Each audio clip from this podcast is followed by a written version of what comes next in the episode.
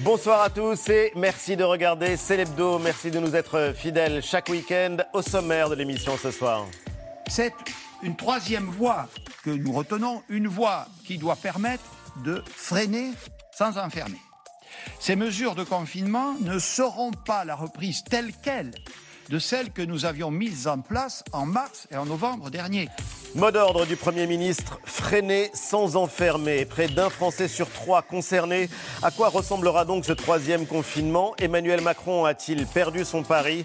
Analyse d'une décision sanitaire mais dont les conséquences sont très politiques avec Jean-Michel Apathy et nos invités, Nathalie Saint-Cric de France Télévisions et Frédéric Saïs de France Culture. Et puis vous verrez les images et l'ambiance de la vie retrouvée. Nous serons en duplex avec Israël et le journaliste Julien Baloul. L'enquête de la semaine. Mediapart a épluché de nombreux profils de militaires sur les réseaux sociaux. Et on y a trouvé beaucoup de choses. Des saluts nazis, nombreux, plus ou moins assumés, parfois à visage dissimulé. Des photos devant des drapeaux du Troisième Reich exposés dans des musées. Des militaires qui arborent le code 88 sur un sweat ou dans un pseudo. 88, c'est le code nazi par excellence. 8 renvoie à la huitième lettre de l'alphabet, la lettre H, et donc 88 renvoie à Heil Hitler. Mediapart révèle l'existence d'une filière néo-nazie dans l'armée française, bien plus que des cas isolés, des soldats par dizaines qui vénèrent ouvertement Adolf Hitler, les SS et le Troisième Reich. Ils le revendiquent, ils l'exhibent à coups de tatouages, de symboles, notamment sur les réseaux sociaux. Qu'en dit leur hiérarchie et la ministre des Armées Récit d'un phénomène inquiétant avec Mathieu Suc de Mediapart. Dévoiler ce qu'il y a d'intemporel dans l'actualité, c'est le pari réussi de la philosophe Adèle Van Rett dans son dernier livre, Vivre et revivre encore. Elle nous dira ce que lui inspire la guerre des idées qui déchire notre société, ce qui se cache derrière un selfie et comment parler du corps et de la jouissance des femmes. Rendez-vous avec Adèle Van Rett dans Célébdo. Et après 20 heures, un triste anniversaire, c'était il y a 10 ans en Syrie, les premières mobilisations contre la dictature de Bachar el-Assad. Des Syriens osent à leur tour défier le régime. Mais dans ce pays fermé, voire verrouillé, les images de contestation sont rares. L'amateur qui a tourné celle-ci a pris d'énormes risques. Alors que des manifestants appellent au calme, les forces du régime tirent à balles réelles sur la population. Dix ans de descente aux enfers et pour finir la tragédie d'un peuple, une catastrophe humanitaire et un vainqueur, un tyran qui règne sur un champ de ruines. Le médecin humanitaire Raphaël Pitti qui revient de Syrie et Pierre Aski de France Inter nous rejoindront tout à l'heure. C'est l'hebdo, c'est maintenant.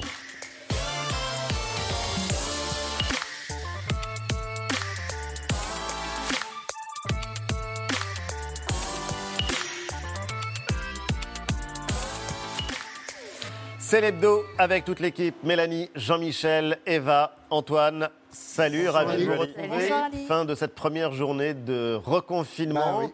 La reconfinade. Le moral est bon Oui, on tient, on Comme tient le coup. Ça va, vous allez tenir On va tenir un mois, deux mois, trois mois, six mois. Non, non, moins, non, au moins quatre semaines, ne parlez pas de malheur. Retour en tout cas sur les temps forts d'une semaine d'incertitude.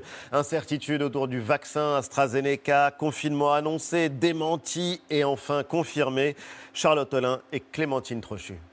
Il faut qu'on utilise toutes les armes à notre disposition pour éviter le reconfinement compte tenu des conséquences qu'il a pour la population. Les franciliens ont-ils vécu un dernier week-end de liberté? Nous aurons à prendre dans les jours qui viennent de nouvelles décisions. Le gouvernement est-il prêt à reconfiner 12 millions d'habitants? Ce sera la grande question de la semaine. La décision qui a été prise, c'est de suspendre par précaution la vaccination avec AstraZeneca. Il s'agit d'une suspension de quelques jours. Je souhaite ardemment que nous puissions reprendre le plus vite et le plus tôt possible la campagne vaccinale avec le vaccin AstraZeneca. Le président a lui-même suspendu l'AstraZeneca hier. Le ministre de la Santé en vante les mérites aujourd'hui à l'Assemblée nationale. C'est parce qu'il a AstraZeneca, un vaccin qui est très efficace, un vaccin qui est précieux dans notre lutte contre la pandémie. Honnêtement, euh, pour ce qui est de la communication politique autour de ce sujet, on n'y comprend plus rien. Nous sommes dans ce qui ressemble à une forme de troisième vague. Hier, rappelez-vous, Emmanuel Macron évoquait de nouvelles décisions à prendre, probablement dans les prochains jours. Le moment est venu pour euh,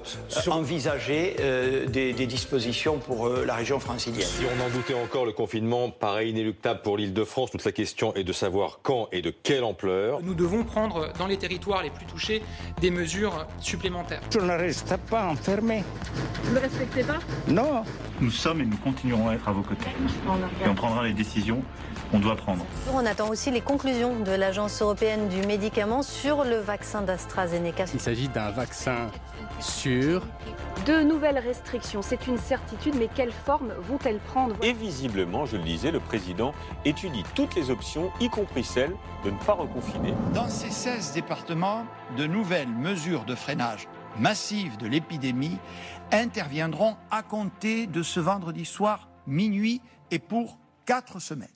Les éditorialistes de France Télévisions, Nathalie Saint-Cric et de France Culture, Frédéric Saïs, sont les invités de Célébdo. Bonsoir à tous les deux. Bonsoir. Et bienvenue. La douche froide pour euh, certains, une mesure nécessaire pour d'autres. Euh, 16 départements reconfinés. Une seule certitude, Jean-Michel en parlait, ça va durer au moins 4 semaines. Au moins. Au moins. Au moins. Euh, Et le six semaines est envisagé quand même. Bon, troisième confinement, troisième dispositif. On pourra sortir de chez soi dans un rayon de 10 km. Attestation obligatoire, couvre-feu repoussé à 19h sur l'ensemble du territoire. Le Premier ministre euh, qui euh, donne la philosophie de ce troisième confinement, freiner sans enfermer. Est-ce que vous avez euh, compris ces règles quand on vous écoutait sur France Culture, Frédéric Saïs Vous étiez assez dubitatif. On attendait l'arme nucléaire et on a brandi un lance-pierre. Oui, c'est vrai qu'on s'était tous mis dans l'état d'esprit selon lequel la France allait être reconfinée de manière assez dure, c'est-à-dire qu'on pensait que les confinements précédents allaient être plus ou moins réitérés. Et c'est vrai que c'est le défaut du coût humain, comme a essayé de le dire euh, le, le Premier ministre, entre guillemets, avec la territorialisation, c'est le grand mot, zone par zone. C'est que finalement, l'uniformité, c'est assez simple à comprendre. Quand c'est beaucoup plus détaillé, on a du mal à, à- à comprendre ce qui se joue. C'est l'avantage de la territorialisation, ça aide euh, les territoires à, à être différenciés, mais c'est extrêmement difficile à comprendre. Et évidemment, on a tous eu un mal de crâne quand Jean Castex s'est exprimé. Justement, c'est un durcissement assoupli, Nathalie, comme le disait Frédéric Saïs, ou un assouplissement durci. Bah, c'est un mélange des deux. C'est qu'on a l'impression que le confinement, c'est être enfermé. Oui. Et de fait, être enfermé quand on est engagé à sortir, euh, ça peut être compliqué à, à- à comprendre. Alors, euh, il y a quand même une, une- un- comment dire, une philosophie derrière. C'est de considérer effectivement que les gens vont devenir dingues si on les empêche de sortir le week-end, ce qui avait été envisagé dans un premier temps, notamment les jeunes ou les gens qui vivent les uns sur les autres dans des zones un peu défavorisées. Et ensuite de considérer que quand on est à l'air libre, à l'air pur, on, a- on, a- on attrape moins de choses et c'est moins dangereux. publique est difficile parce que c'est un plan intelligent sur deux points et qui justement nourrissent les critiques. D'abord, ça n'est pas un confinement général, c'est pas comme il y a un an, donc on tient compte de la circulation du virus. Bon, après du coup, euh, ça complique, on comprend quand on est intelligent, on est critiqué. Et puis la deuxième chose, c'est que l'expérience nous a appris que le virus se transmettait dans des lieux clos. Donc, aller dehors, c'est c'est l'expérience qui nous l'apprend. Et quand c'est formulé comme ça, c'est facile. Alors on détourne, on dit ah ben, on est confiné dehors. Bon, donc euh, ils sont très bêtes. Non, ils sont plutôt ma- malins. Et, et du coup, euh, c'est là qu'on voit que la confiance manque, que tout le début de la crise a suscité un tel rejet des, dirigeants, pas de masque, pas de test, etc., qu'ils payent encore tout ça. On les prend pour des clowns alors qu'ils le sont moins qu'au début. Alors, le président de la République avait établi une ligne claire tenir, je le cite, chaque jour qui passe est un jour de gagner. Est-ce qu'il a perdu son pari?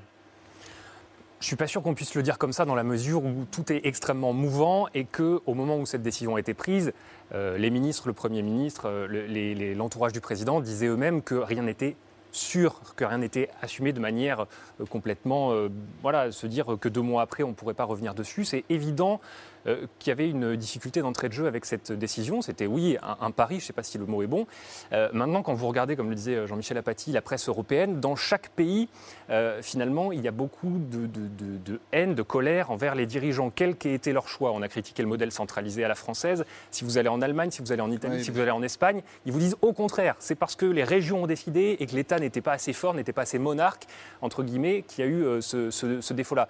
Donc en fait, il faut quand même se méfier d'une lecture un peu anachronique a posteriori, puisqu'on a tous la, la solution a posteriori. Oui, bien mais sûr. c'était très délicat sur le coup. Mais c'est comme ça que la question est malheureusement formulée pour Emmanuel Macron. Il a perdu son pari Il d'un a mot, perdu son Nathalie pari d'une certaine manière, il a perdu son pari, sauf que dans des pays où on a confiné beaucoup plus tôt, les choses ne sont pas forcément mieux. Il l'a perdu dans le sens où il voulait attendre suffisamment pour que la vaccination puisse prendre le relais et qu'on puisse attendre un petit peu. Oui, il l'a perdu, puisque l'idée c'était de ne pas confiner, qu'on nous avait donné. Mais est-ce sa faute? Non, il a fait des choix qui sont des choix honorables, ou qu'on peut considérer honorables, en considérant la santé mentale de la population, la nécessité de souffler. Mais l'idée c'était quand même de joindre les deux, les deux bouts, et ça n'a pas marché, notamment aussi parce que le vaccin n'a pas. Alors ça, on va en parler. Parce qu'il y a eu aussi les appels répétés des médecins de plus en plus nombreux. Eva. Oui, toute la semaine, on a vu des médecins euh, se relayer sur les plateaux euh, médias pour appeler à un nouveau confinement. La solution la plus efficace, on l'a vu en mars, c'est confiner tout le pays pendant une certaine durée qui est assez longue. Le gouvernement a réalisé que là, on était au pied du mur et que si on ne faisait rien, on courait à la catastrophe. Donc il faut faire quelque chose. Un reconfinement, il est inévitable pour vous? Oui, je pense qu'il est inévitable. Il est inévitable parce que euh, on ne peut pas vivre avec ce niveau de pression sur l'hôpital. Nathalie Saint-Cry, vous pensez que c'est les médecins qui ont fait pencher la balance, qui ont poussé le gouvernement à comme prendre on le voit, il y a eu une sorte d'unanimité. Autant on a entendu tout et son contraire pendant les dernières semaines, autant là, manifestement, ils étaient tous extrêmement... Ils l'ont alerté. Également, il y a eu un indicateur dont le gouvernement avait parlé dès le début, c'est le taux d'occupation en réanimation. Et malgré les tentatives d'évacuation d'un certain nombre de personnes, ils ont réussi au maximum en, en évacuer une 10%. 10%, c'est-à-dire ceux qui sont le plus en forme, Euh, et ceux dont la famille a accepté qu'ils s'en aillent. C'est-à-dire qu'en gros, on a, a été, par rapport à ce qu'ils voulaient faire, ça a été très faible. Et puis je pense qu'à Poissy, euh, dans, le déplacement euh, que Emmanuel Macron a pu faire, il a dû se rendre compte. Et il a dit d'ailleurs qu'il ne pouvait pas se permettre de perdre les soignants. C'est-à-dire qu'il y avait du ras-le-bol, de la tristesse, de l'abattement, des déprogrammations. Et que globalement, avec des, des médecins qui étaient pas forcément trop inquiets au début, là, et on voit l'image, il y a eu un risque de vraie fracture entre l'exécutif et les soignants, et ça, ils ne pouvaient pas se le permettre. Alors justement, Jean-Michel, il y a eu cette visite cette semaine du président de la République dans un hôpital à Poissy. Il y a une image euh, un peu fait polémique, donc je vous propose de la découvrir. Le président de la République est dans l'hôpital et il parle à un service qui est là. Euh, l'espace est petit, il y a beaucoup de gens. Et regardez bien, vous allez écouter le président, mais il faut toujours écouter le président. Quand il parle, regardez aussi l'image des trois infirmières, elle est curieuse.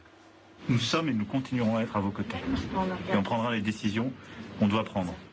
Ah, comme elles ont a priori le dos tourné, le président parle, on se dit elles sont en colère. C'est une manière d'exprimer un désaccord, euh, la frustration de ne pas avoir assez de matériel pour travailler. Alors, ça a un peu polémiqué pendant toute la semaine. Les gens qui étaient sur place, l'entourage du président disait mais non, c'est la configuration des locaux. Bon, on ne sait pas trop où on en est, mais ce qui est évident, c'est que dans cette crise qui dure, la colère des gens qui sont dans l'hôpital, elle, elle est toujours là avant la crise sanitaire, on a un peu oublié parce qu'il s'est passé tellement de choses depuis, ils exprimaient, là on voit une manifestation qui a eu lieu en février de l'année dernière, ils exprimaient leur difficulté à travailler, pas assez de matériel, pas assez de lits, pas assez de personnel.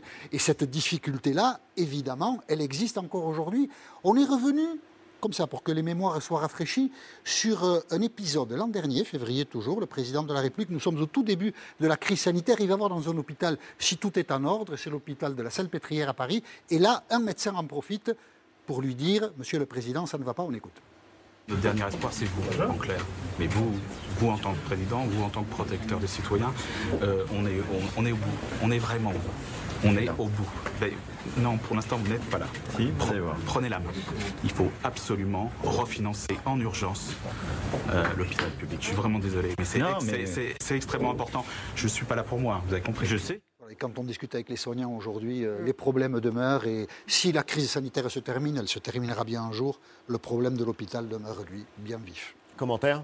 Oui, on a vu presque de manière métaphorique les lumières qui s'éteignaient quand il y avait cette euh, conversation. Ça donne l'impression que, le, courant euh, est vraiment rompu entre l'exécutif et les soignants. Même s'il y a eu le Ségur, même s'il y a eu des augmentations que tous ont soulignées, ça ne suffit pas. Il y a aussi les conditions de travail euh, qui sont largement, largement en cause. Ensuite, sur l'aspect purement sanitaire, c'est évidemment pas le seul déterminant pour le gouvernement. Il y a évidemment l'aspect psychologique. Est-ce que les gens auraient respecté un confinement dur un an après, alors que la lassitude a gagné? Pas sûr, disent-ils.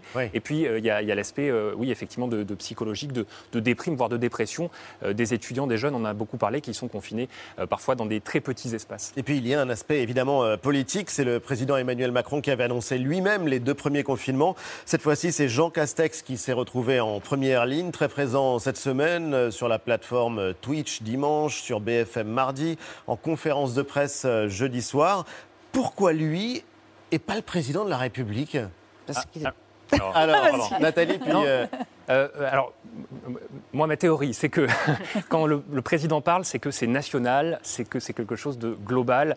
Or, c'est Jean Castex qui avait déjà fait les annonces sur Dunkerque et sur Nice. Si jamais Emmanuel Macron était venu pour annoncer ce qui concernait Paris, qu'est-ce qu'on aurait dit à juste titre? Dès que c'est la capitale, ça y est, ça mobilise le président. En revanche, dès que c'est hors de la capitale, c'est Jean Castex qui s'y colle. Nathalie? C'est vrai, c'est- je, je partage totalement, totalement ton, ton opinion. 21 millions de Français, c'est pas la France. Et puis probablement pour moi, d'abord lui faire porter une certaine forme de responsabilité et éviter une dramatisation, parce que c'est vrai que les allocutions euh, 20 heures et Dieu sait si on en a eu, ça dramatise tout de suite la situation. Et là, probablement, ils ont fait très attention à ne pas utiliser le mot confinement qui a été utilisé une seule fois. Il y a eu plein d'éléments. Oui, c'était impressionnant sur une conférence de, presse qui pourtant Non, mais ça a est un été, discours ça a été travaillé parce qu'ils cherchaient des mots pour éviter le mot confinement, trouver des synonymes.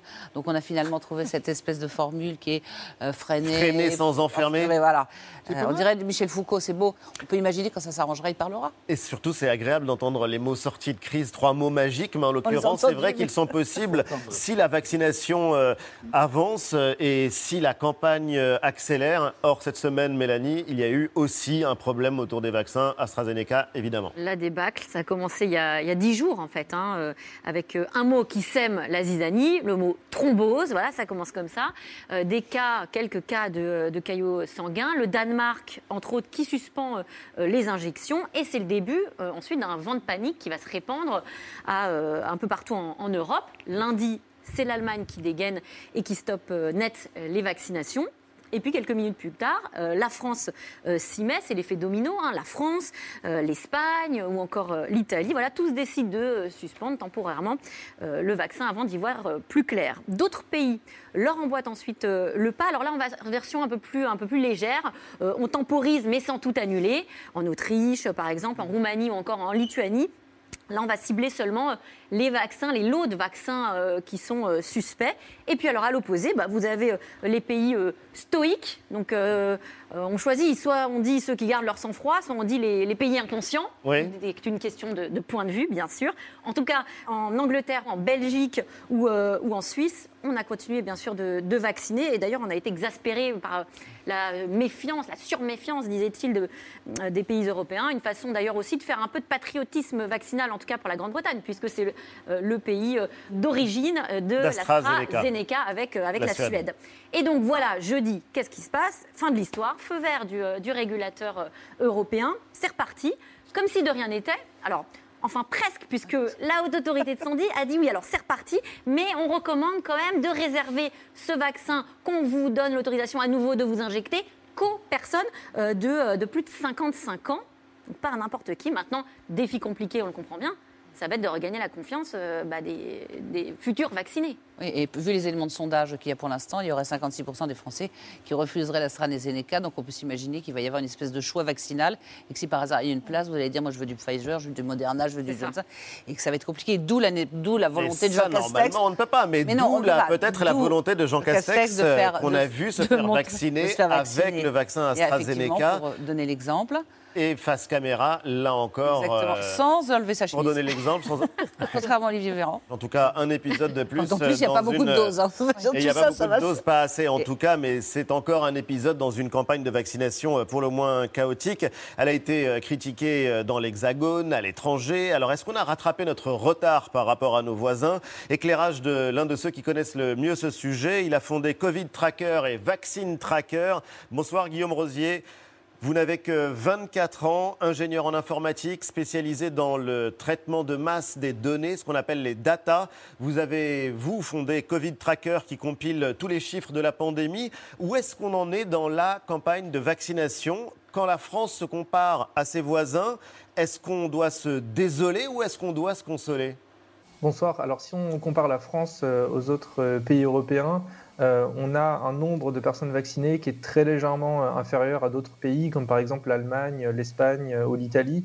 Mais on est globalement tous dans un même mouchoir de poche, hein, puisque on reçoit le même nombre de doses en rapport à notre population. Depuis quelques semaines, depuis une à deux semaines, on a un rythme de vaccination qui est légèrement plus élevé en France que dans les autres pays par rapport à la population. Euh, mais globalement, on a tous administré entre 10 et 15 doses de vaccins depuis le début de la campagne vaccinale pour 100 habitants de chaque pays.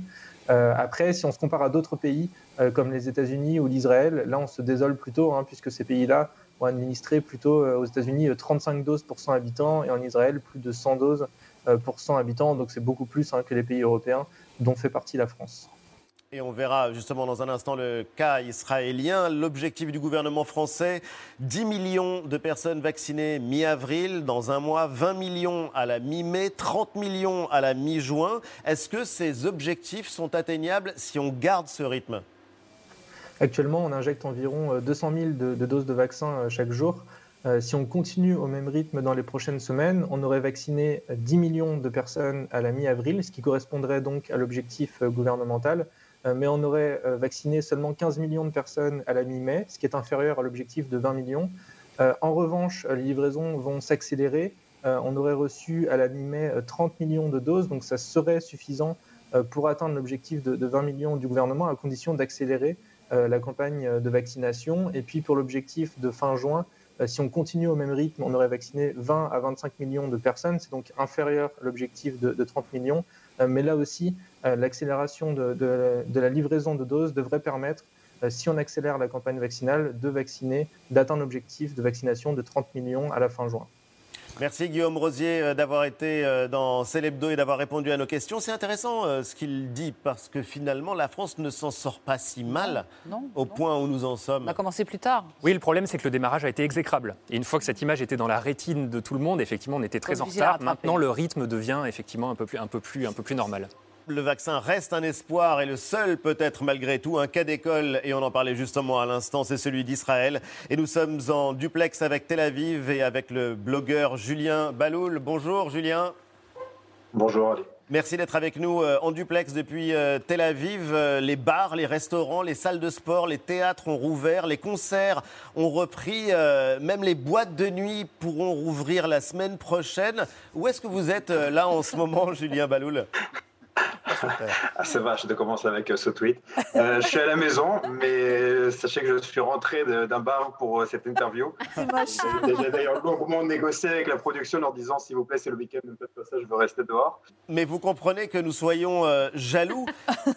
je le dis en plaisantant, mais c'est vrai qu'on a vu des scènes, en l'occurrence en Israël, de personnes en train de faire la fête dans des bars, dans la rue, pas de masque. Il y a la joie, il y a quelque chose qui ressemble au fond à une vie normale.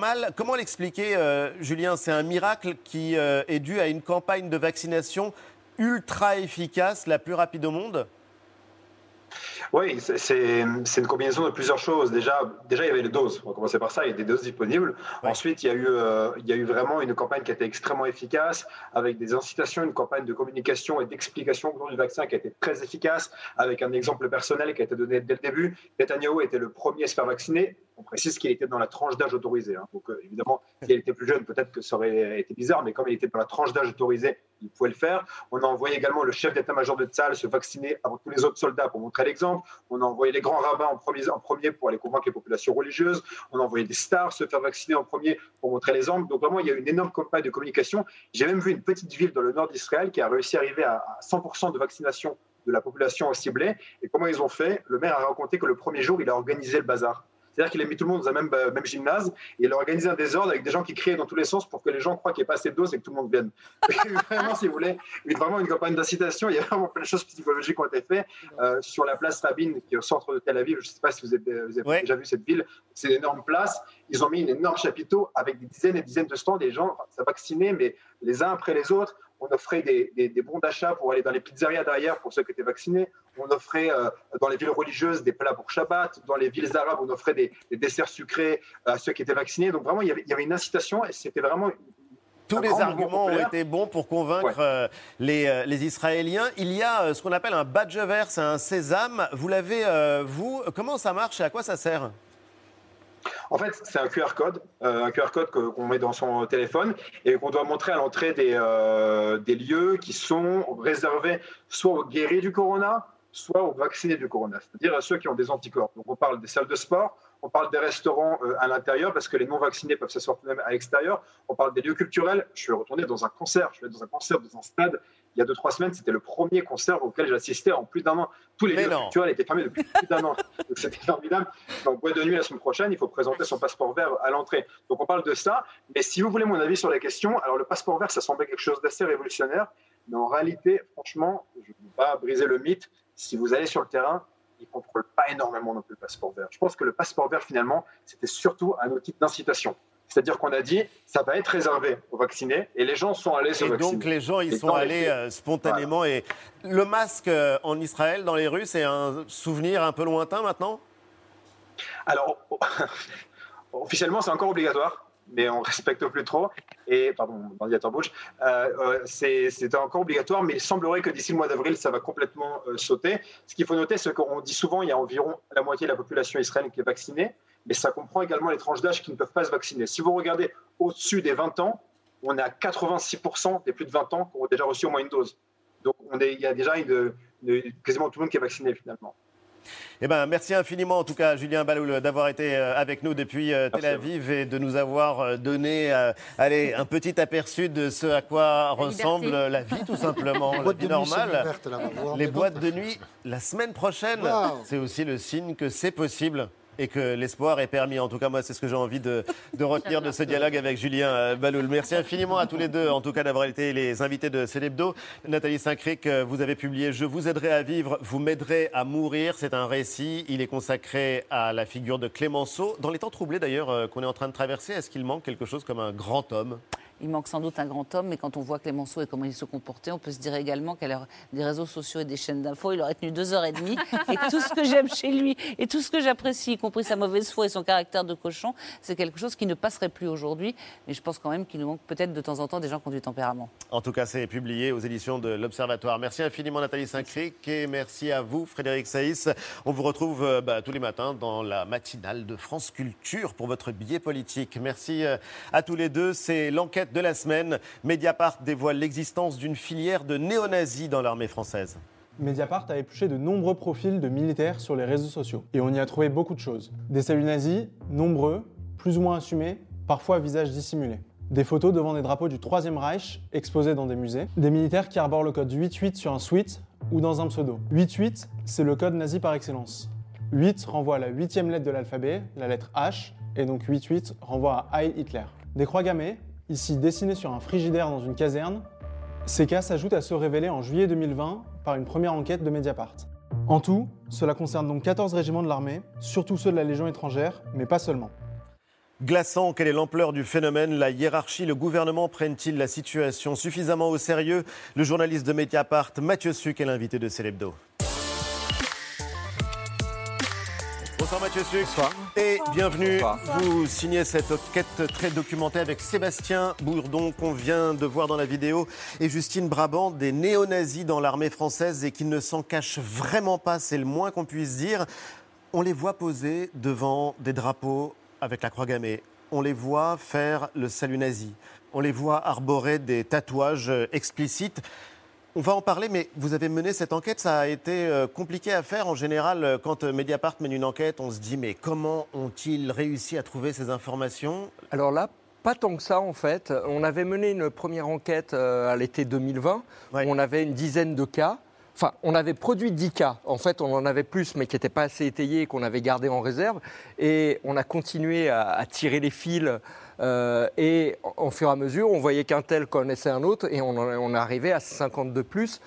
Il faut préciser que ce n'est pas quelque chose de très mystérieux. On a travaillé uniquement ou presque en source ouverte, c'est-à-dire en allant sur les comptes Instagram, Instagram. Facebook.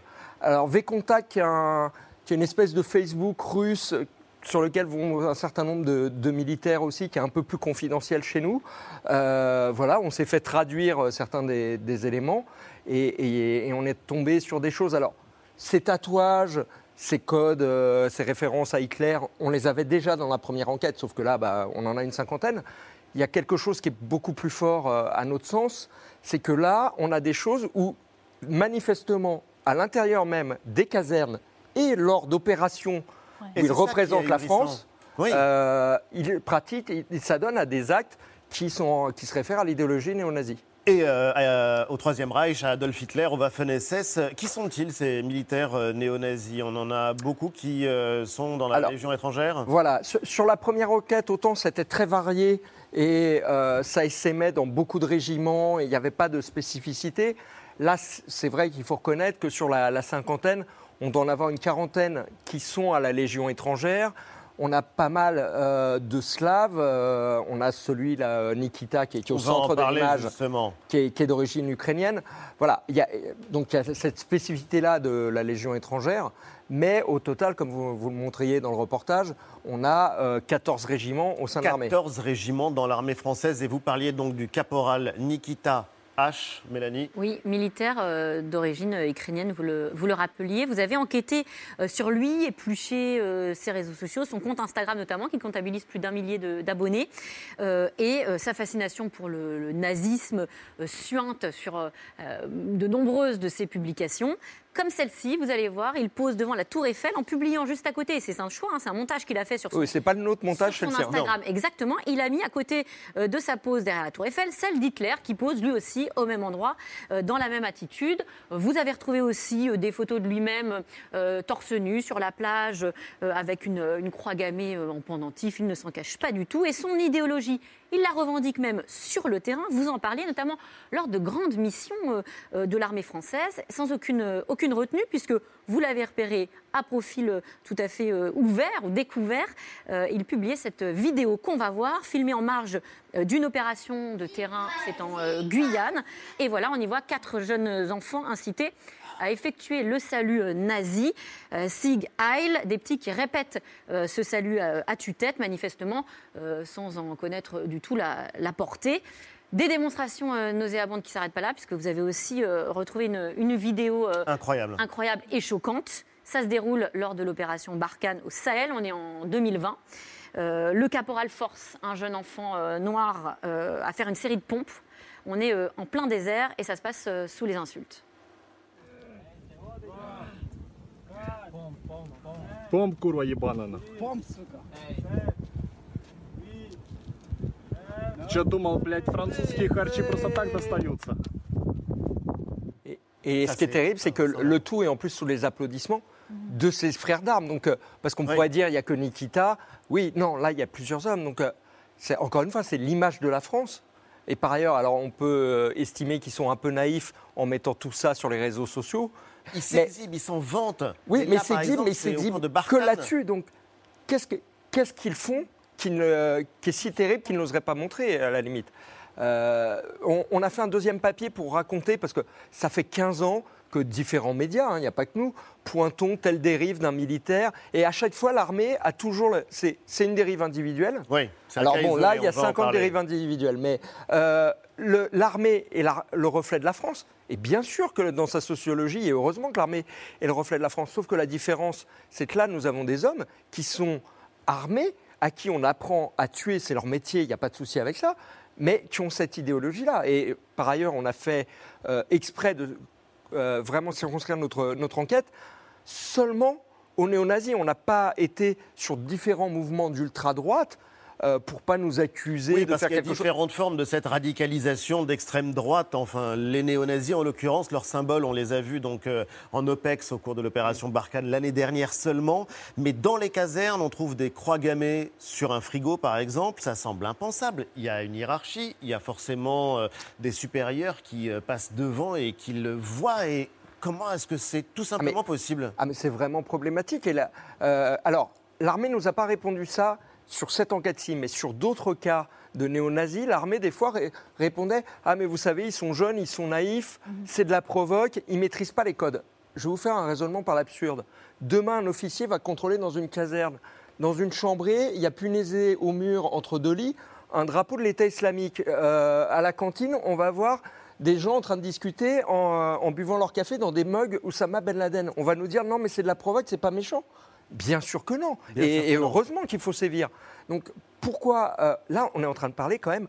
Encore une fois, on ne parle pas d'extrême droite. On ne parle même pas d'ultra droite. On, parle d'une idéologie Qui, qui a entraîné des crimes contre Et l'humanité. aujourd'hui, toutes ces vidéos, on ne peut plus les retrouver sur leur site euh, internet. Alors certains, euh, en fait, on a, euh, on a lancé un contradictoire assez conséquent, euh, vu qu'on a visé les 50 personnes, même ceux qui ne figurent pas dans notre papier, mais qui étaient dans nos décomptes, on les a contactés à travers tous leurs réseaux sociaux.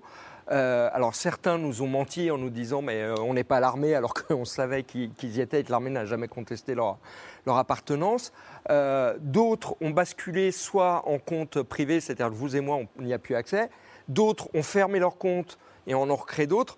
Donc ce qui fait que l'armée, pour certains, ne, ne les retrouve pas. Mais... Mais ils auraient pu faire votre travail en tout cas. On se dit que la hiérarchie euh, dans l'armée aurait pu faire euh, le travail d'enquêteur que vous, à Mediapart, euh, avez fait. Et puis il y a quelqu'un qui est particulièrement embarrassé, c'est la ministre des Armées, Florence Parly. Oui, Florence Parly qui disait mercredi qu'elle avait découvert certains des cas que vous avez recensés, Mathieu Suc. Sept des 50 militaires que vous mentionnez ont échappé au radar de l'armée. La ministre l'a reconnu lors d'une audition au Sénat. C'était au lendemain de la parution de votre enquête. Vous dites que cette cinquantaine de soldats constitue une filière, un terme que Florence Parly a réfuté. Ces comportements extrêmement graves sont le fait de dérives individuelles. On ne peut absolument pas parler de filière. Euh, il s'agit de cas très déviants, mais isolés, euh, et qui ne sont nullement représentatifs des militaires français et qui seront donc traités au cas par cas.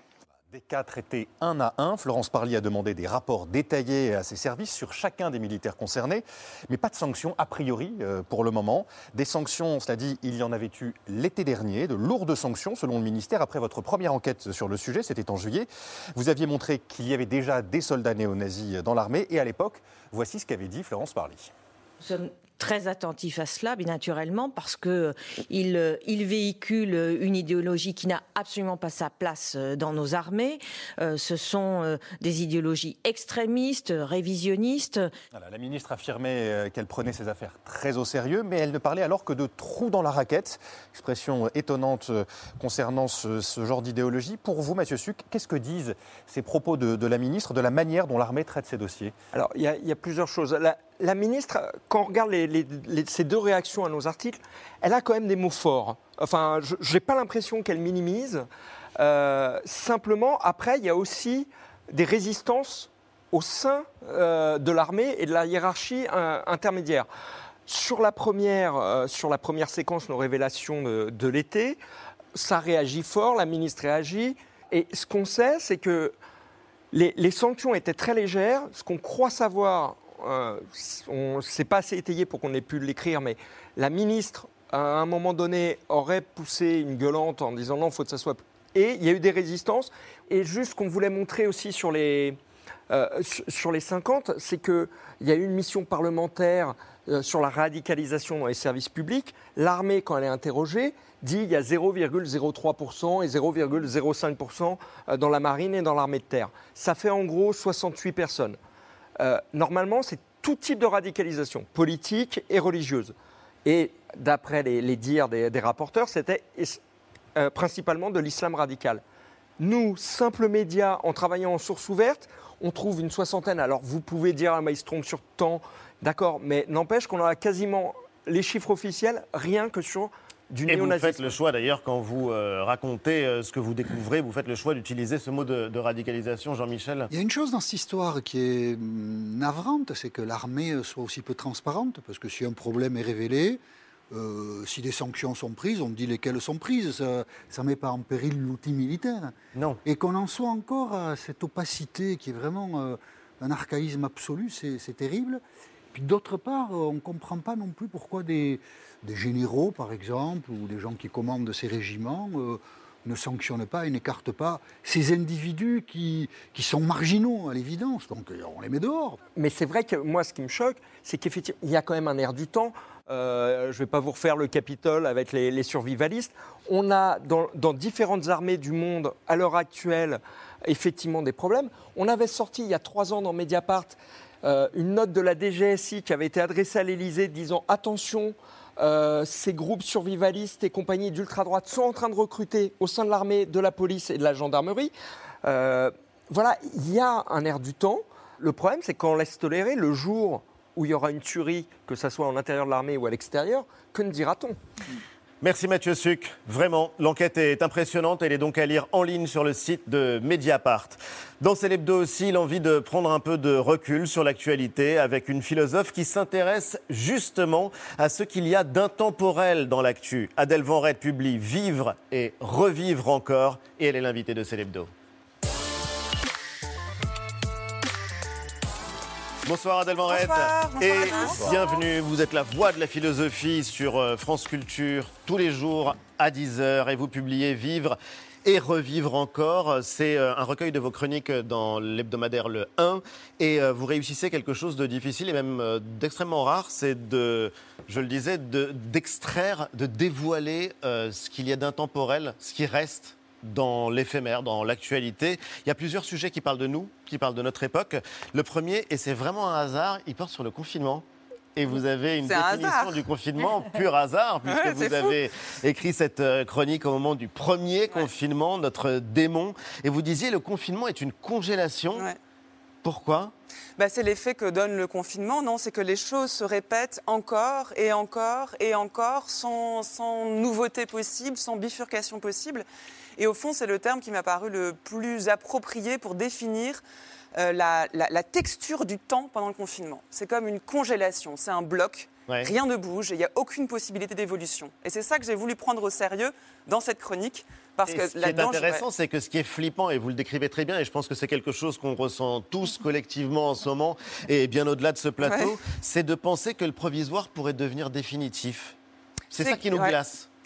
Oui, parce qu'au fond, si on nous disait, et ça on en a tous fait l'expérience, ok, dans un mois tout est fini, dans deux mois tout est fini, si on pouvait se représenter euh, cette durée justement qui semble ne plus s'étirer, je pense que ça irait beaucoup mieux. En fait, le, le problème, c'est de se dire, mais ce que nous vivons là, ça risque de durer. Et au fond, chaque jour, on se dit, mais je vais continuer à aller mal, au fond. Vous savez, quand quelqu'un va mal, quand on est triste ou déprimé, le pire, c'est de se dire, mais ça va être comme ça toute ma vie. C'est d'oublier que ça va aller mieux. Et ben, c'est exactement ce que fait le confinement, au fond. C'est qu'on oublie qu'il y a une autre perspective possible. Et ce qui m'a intéressé là-dedans, c'est de- c'est c'est la situation dans laquelle ça nous met. Parce qu'au fond, c'est ce que dit Nietzsche dans le Gai Savoir, euh, dans un fragment qui s'appelle le fragment de l'éternel retour, où il imagine un démon qui vient susurrer à son oreille Imagine que la vie telle que tu vis, euh, dans ce qu'elle a de génial, mais dans ce qu'elle a de médiocre aussi, cette toile d'araignée, cette lune, eh bien, tu les revives encore et encore et encore. D'où le titre Vivre et revivre encore. Pour l'éternité, est-ce que tu dirais oui? Et c'est une question qui est incroyable. Et au fond, je me dis, Oui. c'est ce que le, le confinement, c'est notre démon. C'est la question qui nous pose. Est-ce que la vie que tu es en train de vivre là, si tu pouvais recommencer, est-ce que tu ferais la même chose? C'est glaçant comme question. En même temps, il n'y a pas plus philosophique, justement. C'est là, on est au cœur des choses. Est-ce que j'ai choisi la vie que je voulais? Pour le coup, vous concluez avec euh, une petite touche de- d'optimisme. Non seulement le démon n'existe pas, sachez-le, mais le confinement ne durera pas. C'est ce que vous j'ai écrit ça il y a un an, hein. Il y a un an. Par définition, euh, Adèle, le philosophe ou la philosophe, travaille sur des idées, travaille sur des concepts.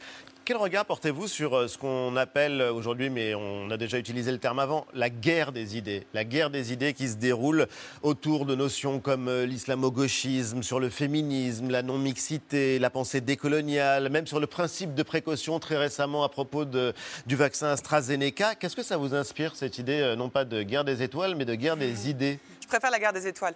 Euh, en fait, deux choses. La première, c'est que euh, je, je me réjouis que l'échange des idées puisse être conflictuel, puisse être fait d'objections, de reprises. C'est ce qui permet de se corriger, c'est ce qui permet d'avancer, c'est ce qui permet d'échanger. Il faut maintenir cette dimension, peut-être pas belliqueuse, le terme est très fort, mais euh, oui, conflictuelle. Et, et- et la cont- sans la contradiction, la, la pensée n'avance pas. Donc Ouais. il faut maintenir ça. Il ne faut pas imaginer que les choses iraient mieux euh, s'il n'y avait pas de conflit. Au contraire, on a besoin du conflit en pensée pour avancer. L'autre chose, c'est que je crois que les exemples que vous prenez, ce n'est pas des conflits d'idées, c'est des conflits d'idéologie. C'est très différent. Alors la différence Bah, L'idéologie a un contenu politique. Une idée en elle-même n'est pas forcément politique. Une idéologie implique une vision du monde, un système à travers lequel on réfléchit ce qui se passe. Et ce qui fait qu'on on n'accueille pas un événement tel qu'il est, on l'accueille, euh, on dit aujourd'hui, avec un biais. On, on l'accueille Oui. eh ben, selon une certaine perspective. C'est pour ça qu'on s'engueule en permanence. Vous avez cité l'islamo-gauchisme.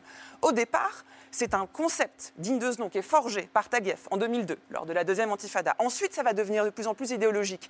Et si aujourd'hui les gens ne sont pas d'accord, c'est aussi en partie parce qu'on n'y met pas le même sens. C'est qu'il n'est plus défini de la même façon. Et donc forcément, on ne se dispute pas parce qu'on n'est pas d'accord, mais parce qu'on ne s'entend pas sur le terme Sur le sens même du Mais c'est mot ça. qu'on emploie. Et au fond, je crois que c'est à ça que sert le philosophe aujourd'hui dans la société. S'il a une utilité, le ou la philosophe, c'est de définir les termes qu'on emploie. Si on ne le fait pas, on va continuer à se disputer, il y aura des conflits, des guerres, mais, mais pour rien. Ouais. Vous voyez Si on se bat pour des Et idées, souvent, si, on si s'entend sur les termes et qu'on n'est pas d'accord, c'est génial. Oui, bien sûr. Et Mélanie, toi, ce qui t'a frappé, c'est euh, qu'une euh, philosophe puisse dire qu'on vit sous la loi de l'opinion. Oui, d'ailleurs, c'est le titre d'un Ah ouais. chapitre euh, intitulé La loi de l'opinion. Et c'est pas banal parce que on y croise François Fillon, George Orwell ou euh, Alexis de Tocqueville. Alors, point commun, Oui. une certaine vision de la démocratie euh, tributaire d'un tribunal populaire. Euh, notamment la presse, vous en parlez, mais vous analysez euh, les nouveaux contre-pouvoirs et vous écrivez ceci en démocratie. Aujourd'hui, ce n'est plus la presse qui fait, euh, qui fait la loi, c'est l'opinion de la majorité des citoyens. Et ça, finalement, c'est plus que jamais d'actualité, puisque euh, gouverner, c'est désormais, euh, entre autres, finalement, euh, consulter des, sondages d'opinion. Pas désormais. C'est- En fait, c'est Tocqueville qui le dit. Hein. C'est pas moi. La loi de l'opinion, la tyrannie de la majorité, c'est Tocqueville dans le texte dans, de la démocratie en Amérique qu'il écrit alors qu'il observe la, la naissance de la démocratie au- en Amérique, donc aux États-Unis. Et ce texte est génial. Et il faut vraiment le relire aujourd'hui parce qu'il montre que ce qu'on appelle euh, le, le règne de l'opinion, le, le on, le quand dira-t-on, le- les réseaux aussi, eh ben, c'est indissociable de l'exercice démocratique. Et dans, le- dans la chronique que vous citez, je, je- je me- je parle de Fillon, qui c'était au tout début, donc il, s'était présenté, et puis on- il avait des casseroles, on ne savait pas ce que, de quoi il retournait. Et à un moment, il s'insurge, il dit Mais euh, c'est le tribunal de l'opinion, vous ne pouvez pas vous en prendre à moi comme ça. Face aux médias. Voilà, face aux médias. Et là, Oui. je cite Tocqueville qui dit Mais non, justement, je comprends que ce soit très désagréable pour M. Fillon, mais c'est par essence démocratique. Lui dit c'est antidémocratique. Et c'est là où moi, cet événement, vous parliez de l'actualité et de l'intemporel qu'il y avait dedans, c'est là où ça m'intéresse. C'est qu'au fond, ce que dit Fillon, beaucoup de personnes l'ont dit avant, et Tocqueville l'a théorisé. C'est là où je me sens utile. Je peux Et faire le lien entre François Fillon et oui, Tocqueville. se trompe sur la nature de la démocratie. C'est ça. Enfin, Il je pense qu'il le sait très bien. Il joue son rôle. Hein. Oui, bien son sûr. rôle. Voilà. Et alors, euh, parmi les sujets euh, sur lesquels vous avez écrit, il y a euh, une chronique qui était consacrée au plaisir féminin. Vous avez euh, consacré une semaine entière sur France Culture euh, au corps des femmes. Une question que pareil, hein. personne n'a jamais. Non, c'est pas pareil. Mais une question que personne n'a jamais réussi à trancher. C'est qui jouit le plus ou la jouissance est-elle plus forte Mm. chez l'homme ou chez la femme? Et vous essayez euh, malgré tout de trancher cette question qui. C'est pas que je euh, tranche, c'est que je montre que oui, la question se pose depuis très longtemps, puisque là, cette fois-ci, il faut remonter avant Tocqueville, c'est chez À 2000 Ovide, ans. Dans les Métamorphoses d'Ovide, où il cite, où il, il- il prend l'exemple de, de Junon et Jupiter, qui sont amants. Et Jupiter, un jour, lui dit quand même euh, Vous avez de la chance, vous les femmes, vous vous jouissez beaucoup plus que nous. Et, euh, et Junon lui dit Mais pourquoi, pourquoi tu dis ça En fait, tu n'as aucune preuve. Et donc, ils vont voir ensemble Tirésias, qui a l'incroyable avantage d'avoir été homme, puis femme pendant sept ans, suite à un sortilège qu'il a reçu, et il est redevenu homme. Et donc, ils se disent bah, Lui seul pourra trancher, il a été les deux. C'est peut-être le premier transsexuel d'ailleurs de l'histoire. Et bien, que dit Tirésias Il donne raison à Jupiter. Il dit Oui, en tant que femme, je jouissais beaucoup plus. Et là, Junon, hors d'elle, punit Tirésias et le rend aveugle. Elle le rend aveugle pour l'éternité. cécité de Tirésias. Oui. Moi, ce que je trouve génial là-dedans, il y a plusieurs choses. C'est que ça met en scène le, le mystère de la jouissance féminine, au fond, parce qu'on ne voit pas les organes féminins, et pourtant on peut bien regarder, hein. comme l'organe euh, masculin, on se dit que la jouissance féminine est un mystère. Et le mystère, c'est le nom de l'autre. Chez Lacan, chez beaucoup de théoriciens de la jouissance, la femme, c'est toujours l'autre. Ce que cette, ce que cette fable ou cette histoire nous raconte, c'est qu'en fait, bah, quand l'autre devient soi, à savoir dans Tirésias, euh, la vérité est révélée. Mais alors pourquoi Junon s'énerve? Moi, c'est ça que je trouve fascinant. Oui, et pourquoi Est-ce qu'elle s'énerve rend parce que aveugle euh, voilà. Est-ce que c'est parce que euh, en fait elle voulait que ce soit un secret, cette jouissance euh, très ample et qu'elle en veut à Tirésias ou est-ce que ça c'est mon hypothèse, elle n'appartient qu'à moi, hein, ça c'est moi qui la propose? Oui. Bah, peut-être qu'au fond, elle trouve que Tirésias a tort et que elle, elle, elle- peut-être que c'est une piètre jouisseuse et qu'elle se dit mais comment il ment, il, ga- il- il divulgue un faux secret, il fait croire, il alimente le mythe de la jouissance féminine alors qu'en fait pas du tout.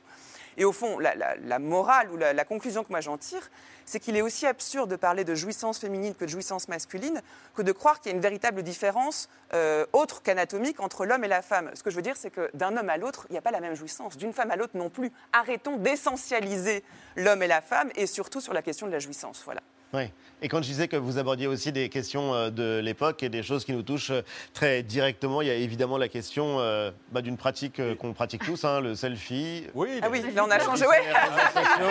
on n'est plus dans le plaisir féminin. Oui, Adèle, vous nous faites réfléchir sur les réseaux sociaux aussi dans ce, dans ce livre, sur nos comptes, sur nos profils euh, précisément. Et pour cela, vous convoquez un chef-d'œuvre, un tableau du peintre flamand Jan van Eyck, son premier autoportrait, 1433, le voici, L'homme au turban rouge. Pourquoi en parlez-vous Et qu'a-t-il de commun avec les réseaux sociaux, particulièrement avec Facebook, puisque c'est de Ouais. Facebook que vous parlez dans cette chronique? Ce tableau m'intéresse parce que la façon qu'a le peintre de se représenter est presque de profil. Or, que se passe-t-il sur Facebook? Nous avons un profil, une photo de profil. Pourquoi, est-ce que- pourquoi ce mot profil est-il retenu? Alors que Facebook, littéralement, c'est le livre du visage, justement Pourquoi? De profil et pas de face Eh ben, Il me semble que dans cette... dans cette distinction entre le, le visage et le profil se loge toute la distinction qu'il y a entre la réalité et le virtuel. C'est-à-dire que, eh ben, que bien souvent, on tient le virtuel comme étant euh, euh, artificiel. Ça s'oppose au réel. On se dit ce qu'il y a en ligne, c'est pas la vraie vie. Regarde sur ta photo de profil, tu mets trois filtres, on croit que, que tu viens de te réveiller comme ça, alors qu'en fait tu es très maquillé. On met toujours des choses à son avantage, on choisit des avatars. On ne se ressemble pas. Et donc on se dit ça c'est pas la vraie vie. La vraie vie c'est celle hors des réseaux. Eh bien non. Ce que le mot de profil signifie, c'est-à-dire on choisit ce qu'on veut montrer de nous. Et ça, c'est très important. Ce qui se passe sur les réseaux, c'est pas quelqu'un d'autre que nous, c'est pas nous inventés, c'est nous tels qu'on voudrait être, tels qu'on choisit d'être. Et c'est aussi important que nous, tels qu'on est perçus par les autres. Oui. Donc c'est cette distinction entre réel et virtuel que je, que je conteste pour dire, mais au fond, ce qu'on appelle virtuel est tout aussi réel que le réel dans lequel on vit. Et ça, c'est passionnant. Et il n'y a pas de hasard d'ailleurs euh, qu'on parle de toile. Et voilà, et ben exactement. Les, les toiles, d'une toile d'artiste à une toile de réseau. Et, et juste pour le profil, ce qui est, ce qui est intéressant, c'est que quand, quand Rousseau écrit ses confessions, il dit, mais moi, c'est la, la- la première autobiographie de l'histoire. Oui. Et il dit, mais moi, je vais me peindre, mais de face, pas comme Montaigne, qui presque 200 ans avant a écrit ses essais. Lui, il s'est peint de profil. Et il se moque de Montaigne disant ça. Il dit, il n'a pas tout montré de lui. Moi, j'arrive, je vais tout montrer. Je vais être transparent. Et on les connaît, les Rousseau, aujourd'hui. Ceux qui disent, mais le problème avec Facebook ou les réseaux, c'est que bah, on n'apparaît pas tel qu'on est, comme exigence de morale et de vertu. Et je crois que c'est Montaigne qui a raison, au fond. On n'est pas moins euh, moral, s'il faut être moral, quand on se peint de profil. Simplement, Montaigne a la sagesse de savoir qu'on ne montrera jamais, on ne montrera jamais tout de nous. Donc autant se servir des réseaux comme d'un jeu et accepter que de nous, on n'aura jamais fait le tour, donc choisissons ce qu'on a envie d'en montrer. Et ça nous rend beaucoup plus intelligents du coup quand on fait un selfie ou quand on fait Bah, quelque chose peut-être, de ça, totalement pas. artistique sur les réseaux. Et puis euh, dans l'actualité aussi, il y a évidemment euh, la culture. Oui, on va malheureusement devoir Eh ben. attendre encore un peu avant de retrouver les cinémas, les théâtres, les musées. Mais grâce à vous, euh, Adèle, l'art s'incruste chez nous via nos écrans et via votre nouveau programme court le dimanche soir sur France 2, Oula l'art. C'est à 21h et c'est une invitation à plonger dans des œuvres, illustrations notamment avec l'étoile de Chagall. Pourquoi Chagall peint-il des personnages qui volent? Sur les toiles de Chagall, les personnages ne marchent pas.